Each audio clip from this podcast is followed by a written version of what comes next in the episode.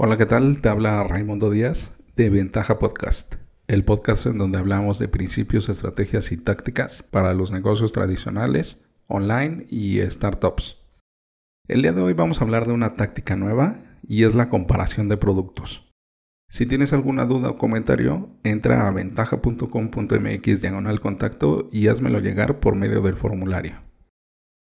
En nuestra táctica anterior del episodio anterior que hablamos de tácticas, estábamos platicando de la reseña del producto o del servicio. Que si tú eras la primera reseña de un producto o un servicio, podrías destacar. En este caso nos vamos a manejar de una forma similar. Y es que la gente generalmente recurre a Internet en busca de respuestas cuando busca descubrir qué producto deben comprar. Y es de lo que platicábamos de la jornada de compra, de que usualmente nosotros al inicio tenemos muchísimas opciones para resolver nuestro problema, nuestra, nuestra necesidad o nuestro deseo.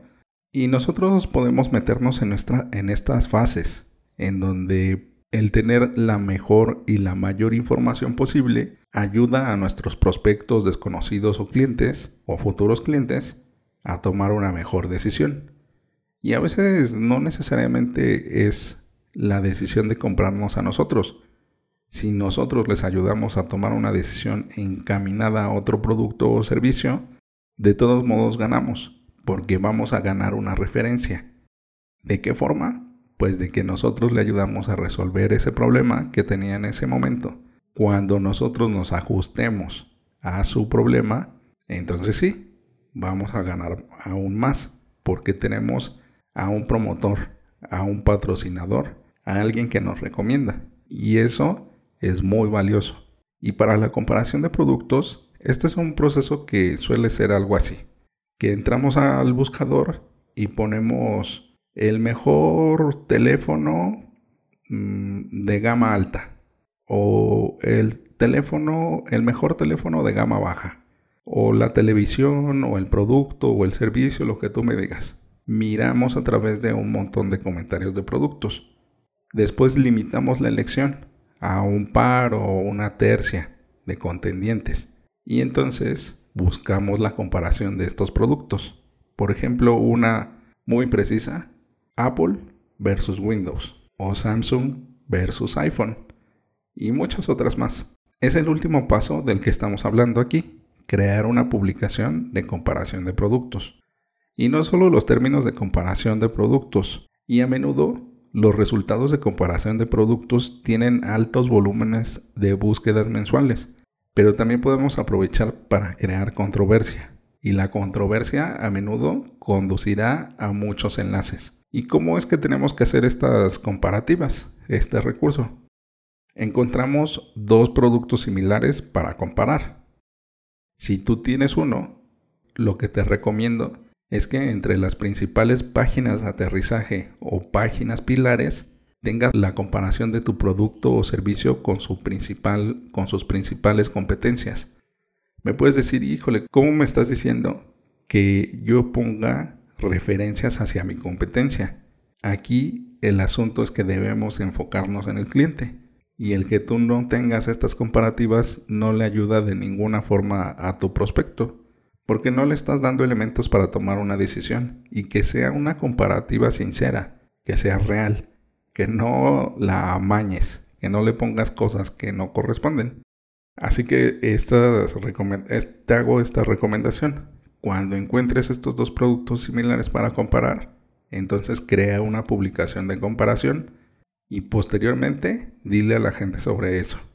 Encontrar dos productos para comparar es fácil. Simplemente busca una lista de lo más popular en tu nicho. Esto mostrará una serie de resultados que enumeran los mejores productos en tu categoría específica o si no en la complementaria. También debes de analizar los productos o servicios que se compran antes o después del tuyo. Estas comparativas también van a ser de mucha utilidad para las decisiones de compra. Entonces, ahora sí, deja que la gente sepa acerca de tu publicación y hay algunas personas clave que les interesaría esta información.